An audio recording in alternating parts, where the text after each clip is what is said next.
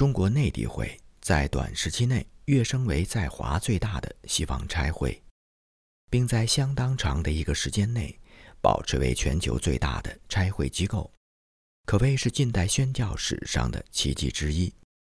但它的成功并非横空出世。内地会在中国的宣教模式和组织构架是建立在很多先行者的经验之上，这也包括了入华近三百年的罗马天主教。戴德生传记当中很少提到他和天主教神父的交往，唯一的一处便是在扬州教案前后，戴德生结识了在三义阁开办孤儿院的金简三神父 Joseph Sekinger。另一种说法是金世玉神父，在《挚爱中华》一书当中提到，戴德生对金神父的印象是诚恳而敬虔，并非常认同他对中国信徒的观感。由于当时在欧洲，天主教和基督教新教的积怨仍深，壁垒分明，戴德生很少公开表达他对在华天主教修会的看法。但是，1877年8月号的《亿万华民》摘录了一位同时代探险家库珀斯 （Thomas Thronville Coopers） 所著的《贸易先驱的旅行》的相关章节，介绍了罗马天主教在中国腹地四川省的传教活动。无论是对当时即将深入内地的中国内地会十八位宣教同工。还是对二十一世纪的中国教会都有很多的启迪。天主教四川使团的借鉴，无论是耶里可温教的时代，还是利玛窦的时代，天主教走的都是上层路线。这种模式到了礼仪之争之后，便彻底的碰壁。新的天主教修会开始开拓中国下层路线。天主教的四川使团。最早由毕天祥神父阿皮阿尼开辟于1704年，后来因为战乱、禁教等各种因素，毕神父本人也死在了狱中，教务难以开展。二十年之后，穆天凡神父马莱纳勇敢地返回了四川，一直工作到1742年。两年之后，新一轮的暴力仇教活动再次爆发。所有的外国神父都被逮捕驱逐，其他的省份还有殉道的情况发生。四川使团的真正成功要从1755年梅若汉神父 Potti 的到来算起，当时四川罗马天主教徒不过四千人。到了1765年那次教难，也就是梅神父被封为监督云贵两省教务的。四川宗座代牧区主教两年之后，罗马天主教的人数已经达到了七千。几年之内，这一数字再度翻倍。在梅主教和他的继任 Didier 的监督之下，四川使团在清政府反复打压下站稳了脚跟。法国大革命的动荡岁月当中，这些法国神父们从母国得到的支援难以为继。还常常被清政府驱逐出境，或是在追捕者的手下逃亡。但是归信者的人数在19世纪的初期稳健地增长到4万人。虽然作为英国人的库珀斯和戴德生，以及作为中国人的我们，对这些勇于奉献的法国人并非持有单纯信仰的福音派使徒这一史实难免遗憾。却无法不对他们的舍己精神肃然起敬。四川使团有过一位殉道的主教徐德新，The France。一八一五年，嘉庆皇帝强化禁教，徐主教在成都被斩首，头颅在城门上挂了三天。接下来的四年当中，另有十位中国籍的神父，不是被折磨致死，就是被公开处决。一八二二年开始，有过一段比较平和的时期。到一八三九年，四川的天主教徒人数达到五万二千人，有两位主教、九名法国神父和三十名中国神父管理。古伯查一八四零年前后走访四川的时候，全省大约有十万名天主教徒。一八六八年，库珀斯经过四川的时候，这一人数可能有所下降。四川天主教徒的信徒大多来自家道丰裕的中产阶级，但在农村地区，教会成员以农民为主。当时，他们可以享受到完全的宽容，甚至还能要求得到尊重。在重庆，信徒的人数和他们的财富都让人对他们的团体刮目相看。范若瑟神父 （Dis Fletchers） 在逃亡期间。与古伯查等同僚互通消息的时候所表现出来的谨慎防备，与他在1868年接待库珀斯时所处的环境天差地别。但是此时的兴旺和平静，随时都有可能转换为逼迫和危险。库珀斯本人便观察到，成都的乡绅都明显的不喜欢基督徒。这一年乡试期间。也就是库珀斯抵达成都前不久，范主教因为怕引起暴动，不得不离开成都暂避风头，从四川进入西藏。这种对基督徒的憎恶和仇恨也一路西下。库珀斯禁不住感叹：这些传教士神父其实每天都是提着脑袋生活。接下来，库珀斯介绍了一下天主教使团的运作体系。正是依靠这一体系，他们才得以在一群对宗教新鲜事物时而无动于衷、时而诉诸暴力的民众当中开展工作。四川使团的总部是巴黎的外方传教会，他们对候选宣教士的遴选和培训极为谨慎。介于他们工作的对象主要侧重于受过教育的富有阶层。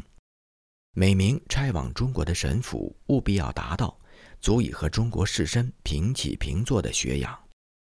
当然，针对平民和文盲的工作也同样受到重视。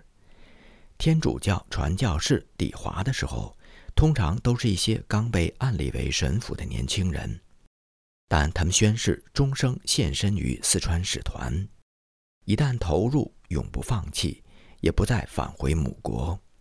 事实上，任何想退出侍奉、离开中国的懦夫，都会被当地官府拘押以后转交使团处置。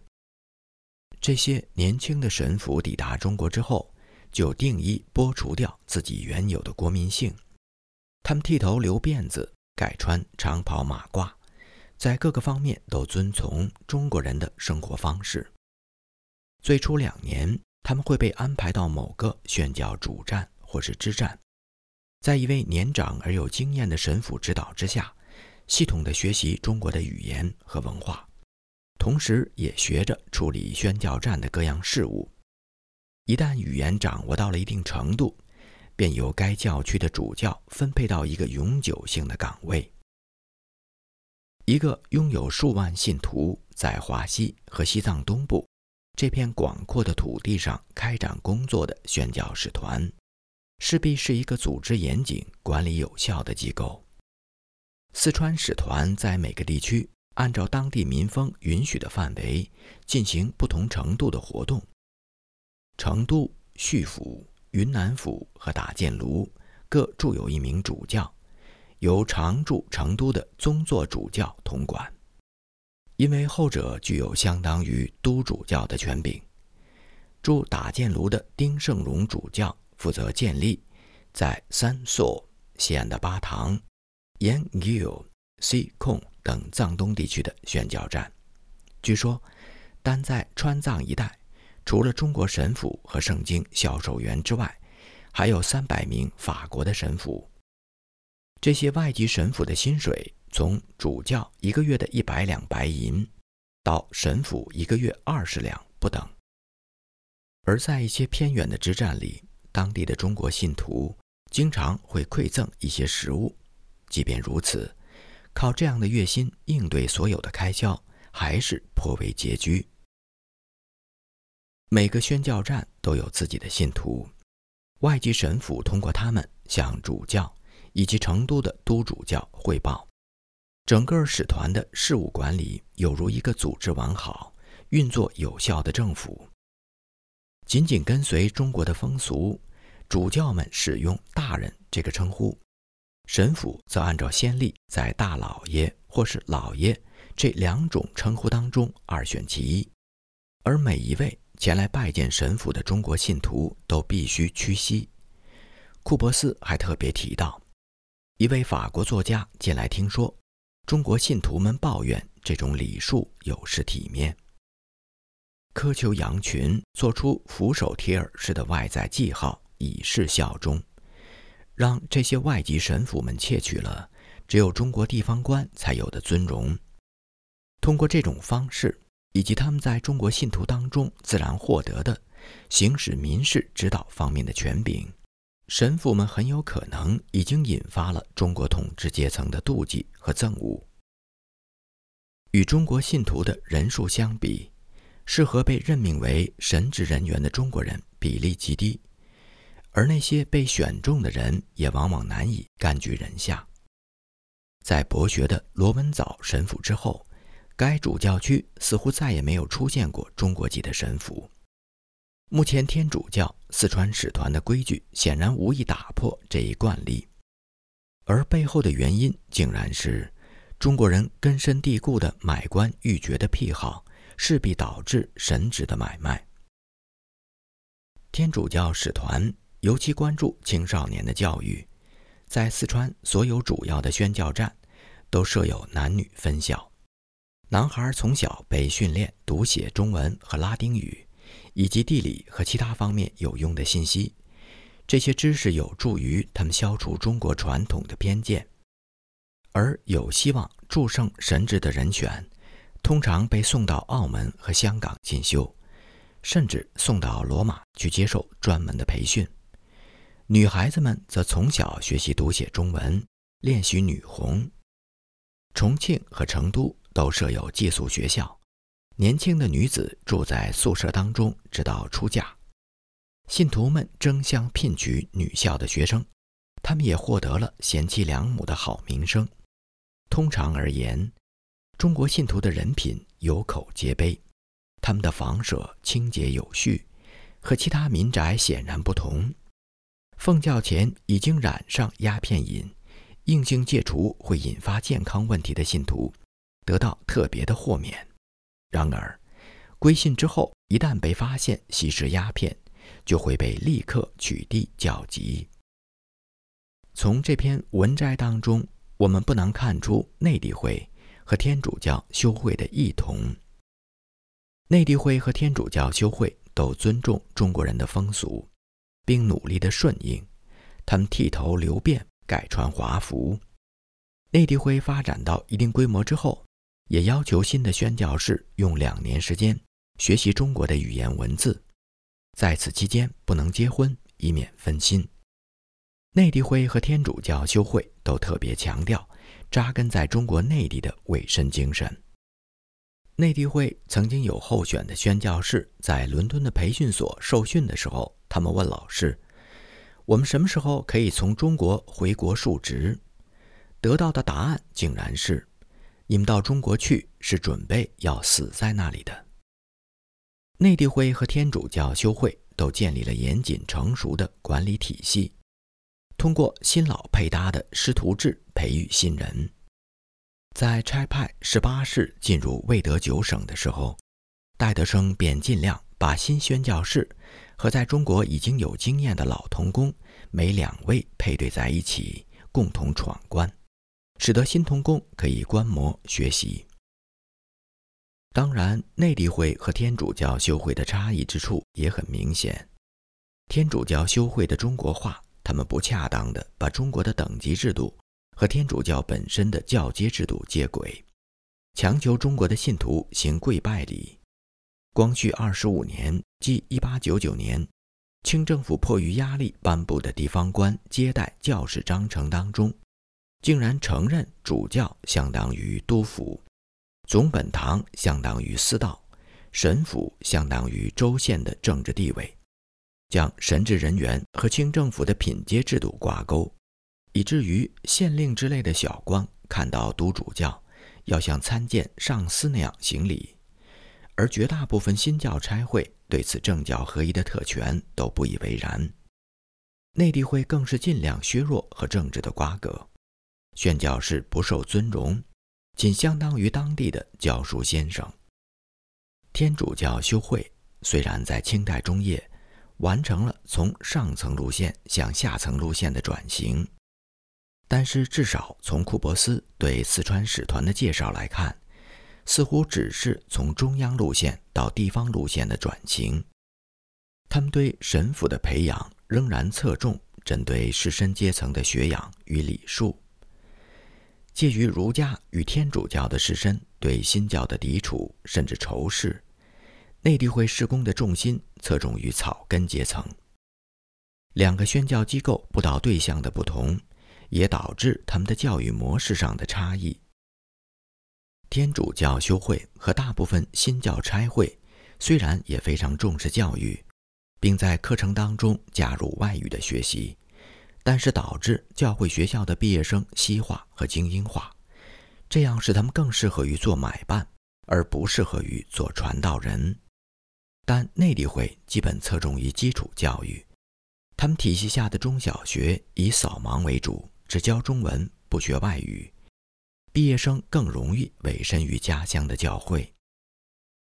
出于健康的原因。天主教的修会允许收容鸦片瘾君子，而包括内地会在内的绝大部分新教差会，因为鸦片贸易以英国为主导，而刻意划清鸦片和教会的关系，所以坚持必须戒烟之后才能受洗。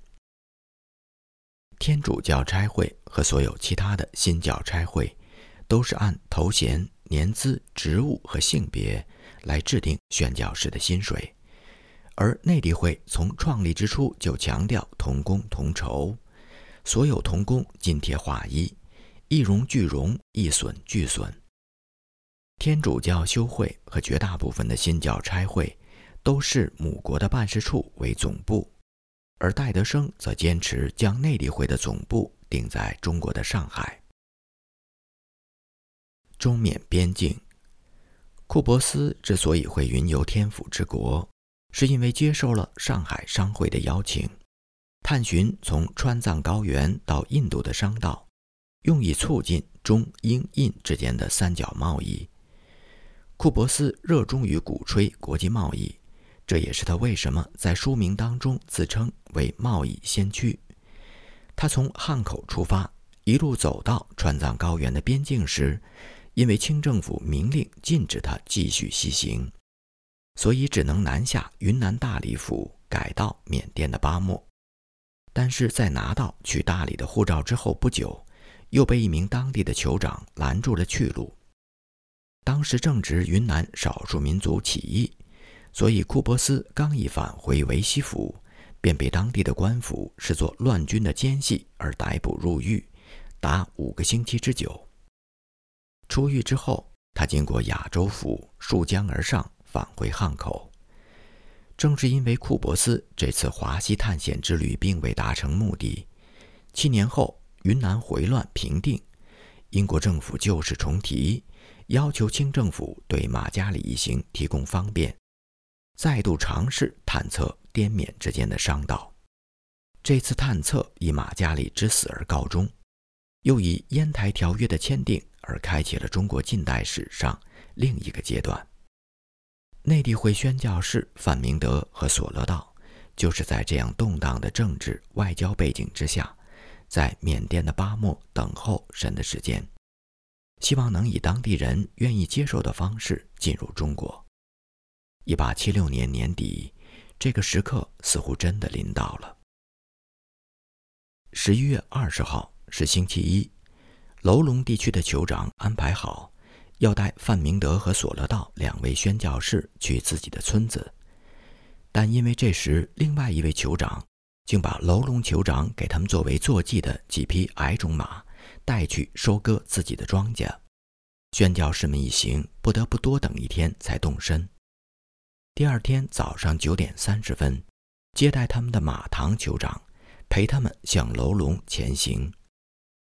一个小时之后。他们经过了一座三千五百英尺高的高山，从山顶上向下眺望，巴莫就位于绵连峰峦之下的平原，山脉两侧和山谷当中散布着梯田，表明这里有不少的村寨。这山脉也是大鹏河以及其他汇入该河和伊洛瓦底江众支流的分水岭。缓慢下行五十英尺之后，他们约在上午十一点十五分，抵达了一个新建的村庄，名叫楼因。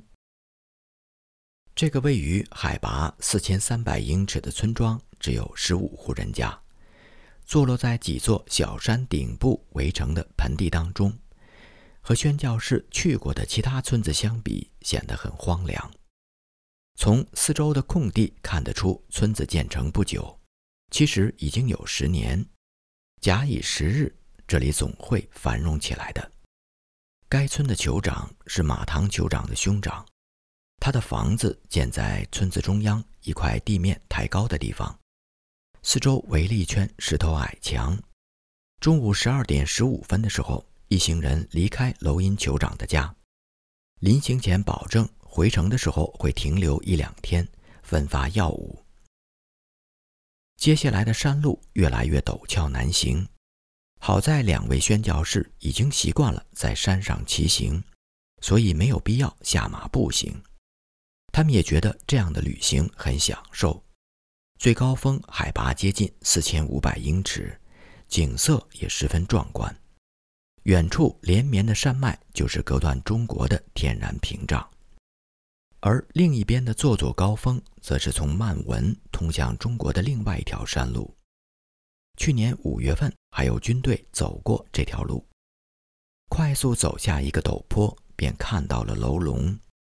这个村子比较大，四周长满了高大的树木，丛林当中布满兰花，开花的季节一定美不胜收。左边山上树木郁郁葱葱，梯田上的房子星罗棋布，颇为秀丽。走到楼龙，还需要越过两条河的交汇处，再爬上一面山坡。沿途看到的女人们，无论是背米、挑水、砍柴，一路上都是不约而同地用棉花纺线。她们一手拿着一小块圆棉，另一只手拿着卷线轴。手指不停地把棉花纤维织成一根长线，到了雨季就可以把染好色的棉线编织成衣了。宣教士们在下午一点四十五分到达楼龙，这里的海拔比马塘还要高三百八十英尺。村子中央的长形房子是为宣教士们提供食宿的酋长家。门前一片空地上。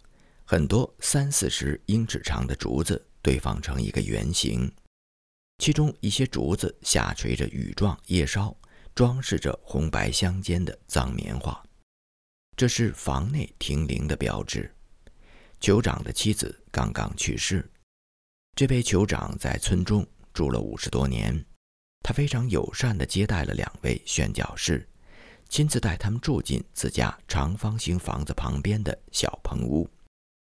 棚屋是竹子结构，地板从地面架空四五英尺，让马驹和骡子夜间可以在下面休息。一副小竹梯通往一条狭窄的走廊，里面有两间屋，有一个竹屏风隔开，外屋用来点火做饭，里屋便是卧室。因为没有办法放桌椅，所以凡事都得蹲着或者躺着完成。十一月二十二号，星期三上午，很多人来找宣教士拿药，因为在这里有自己的房间，所以他们比在马堂时获得较多的隐私空间。晚上，有十到八匹的马驹和骡子在屋子下面的马厩里休息，时不时地顶上面的地板，使得本来就不太结实的房子晃荡得更厉害。第二天，气温转冷。大雨倾盆，两位宣教士不得不闷坐在黑暗无窗的小棚屋里。他们在竹墙上钻了个小孔，好叫阳光照进来一点儿。紧挨着他们的大屋子里面住着三十多个人。酋长有两位妻子，都相继过世了。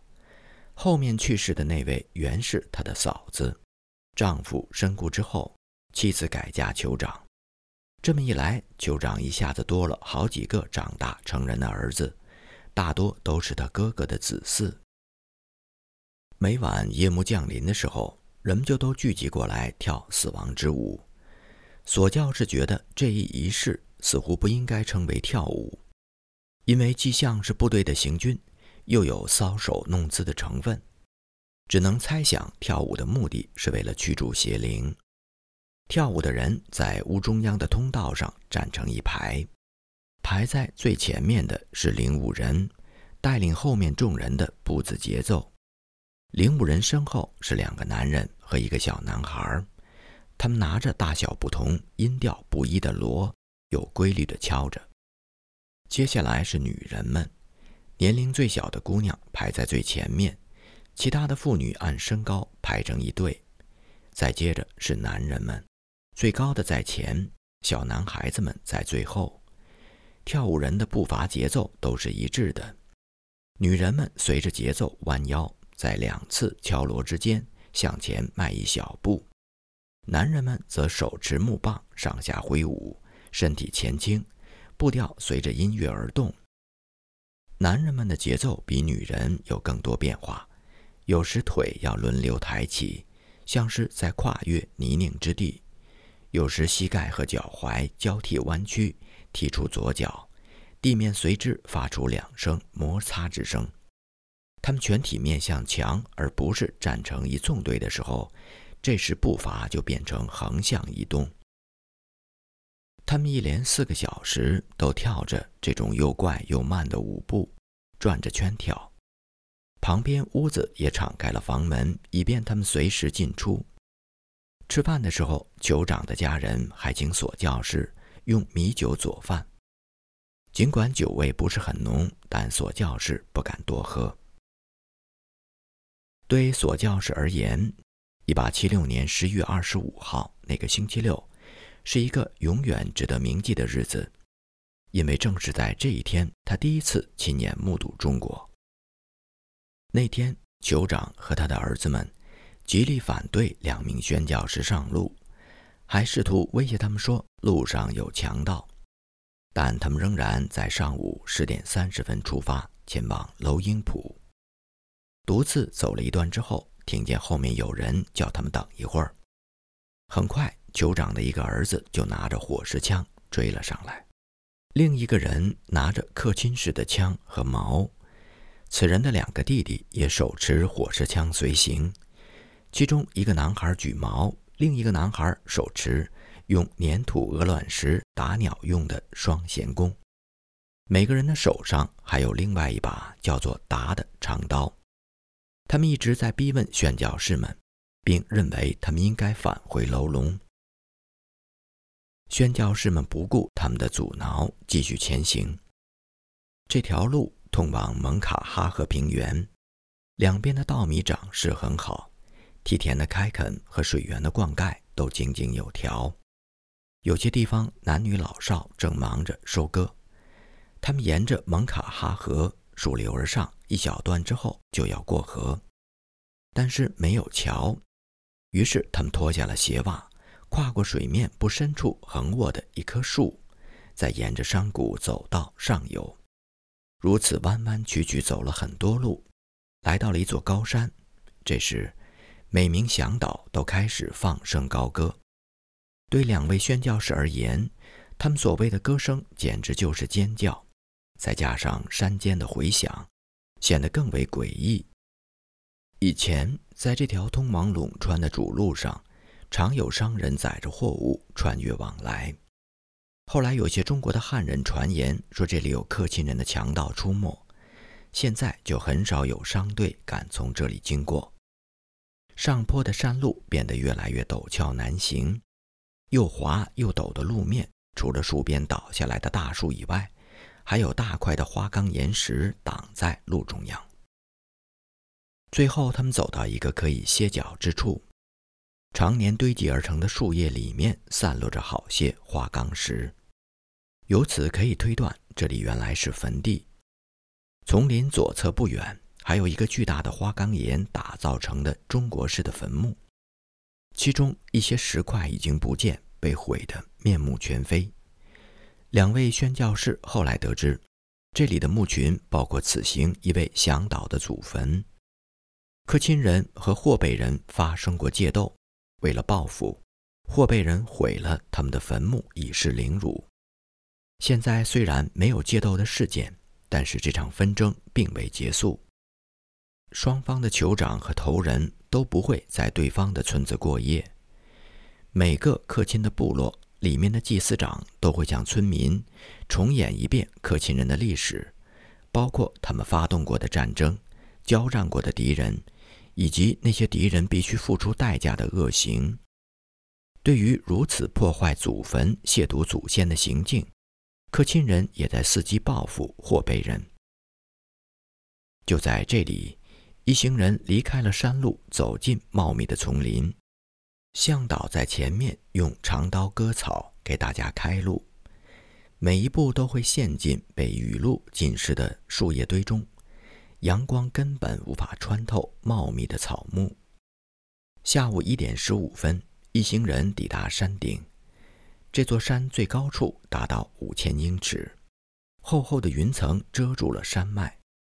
如果是晴天，就可以清晰地看到大鹏河和伊洛瓦底江，还能够看到巴莫平原。越过山顶，眼前一连串的小山脉和他们所占之地的山脉平行，更远处的山峦则分布在广阔的陇川平原上。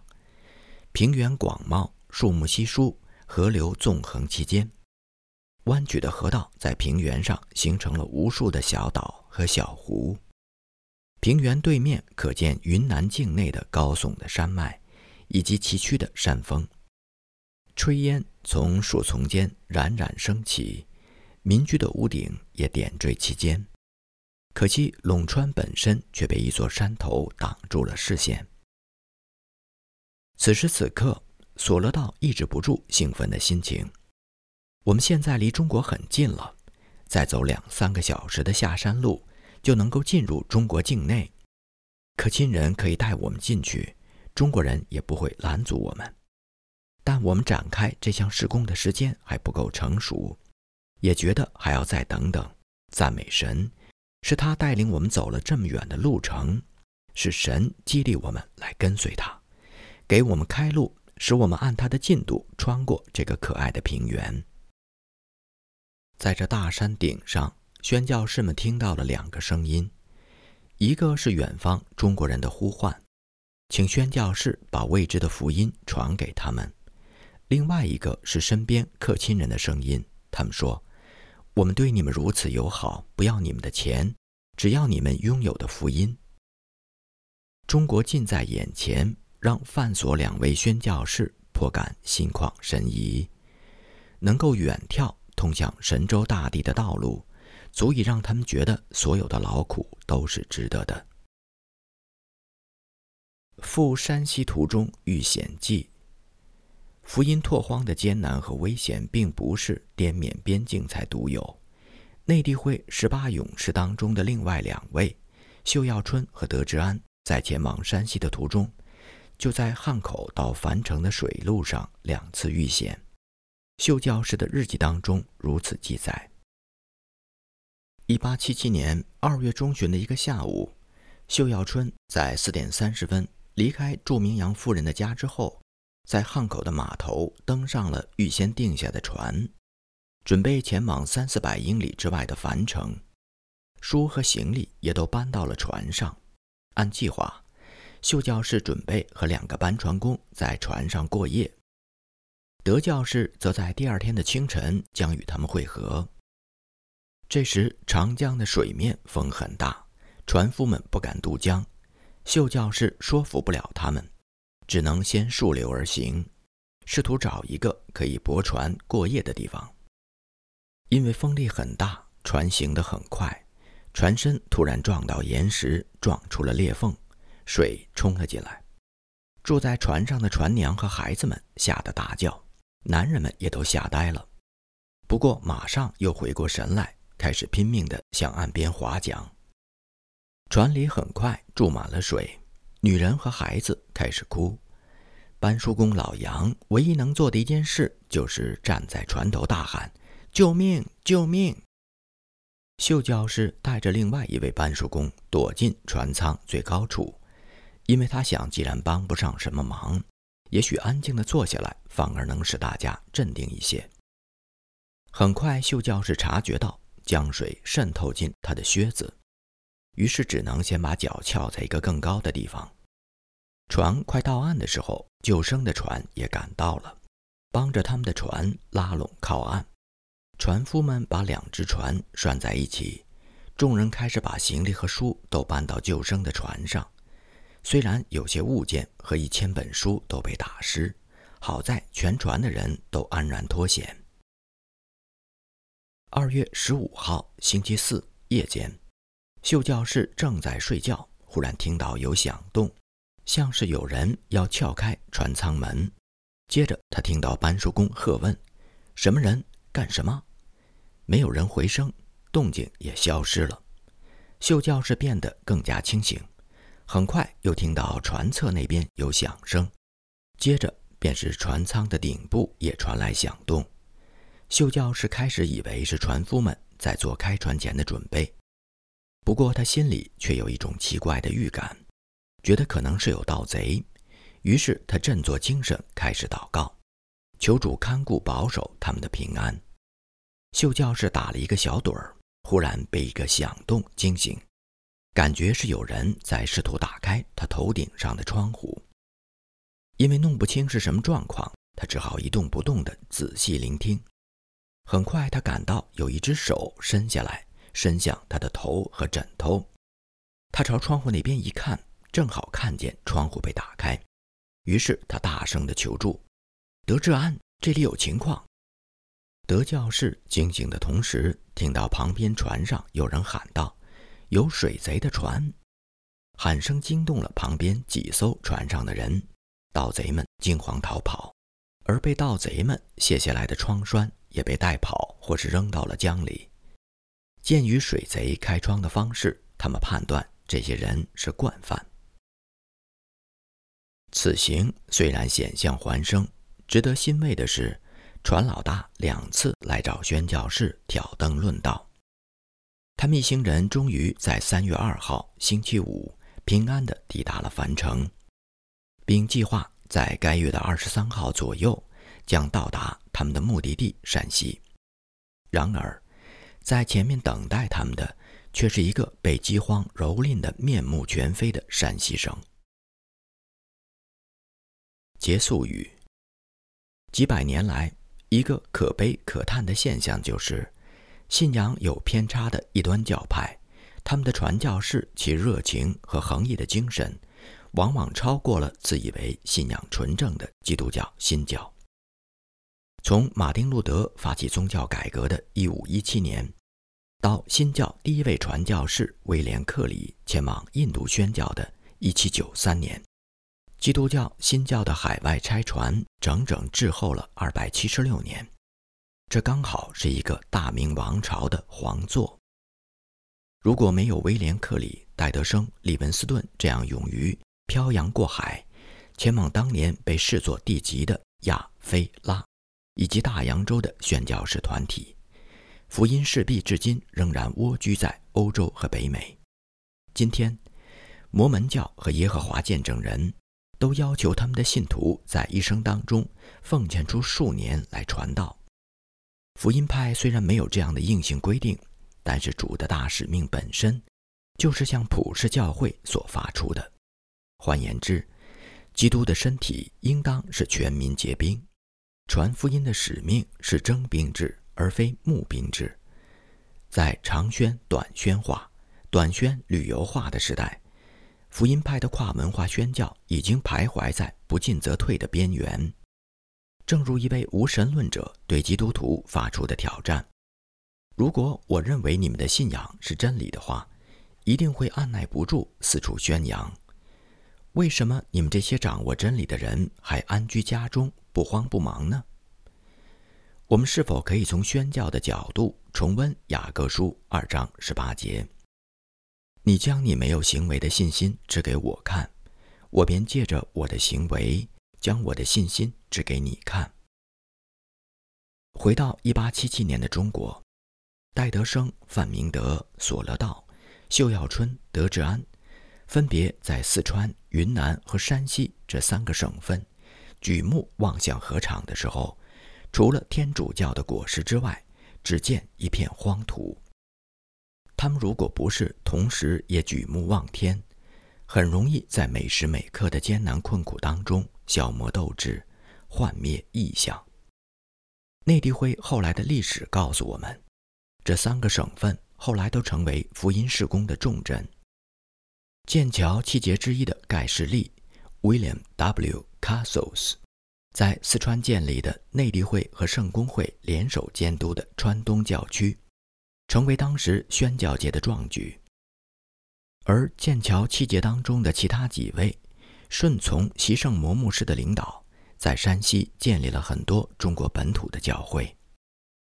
伦敦大学的理科生赋能人 J.O. Fraser 在云南开辟的傈僳族事工，至今仍然是脍炙人口的传奇故事。回顾西方在华宣教史的同时，求神帮助我们华人教会学习举目望天，也举目望向何尝，因为神过去的信实而深信。他未来的祝福，即便安息主怀的时候尚未看到施工的果效，也甘愿付上这样的代价。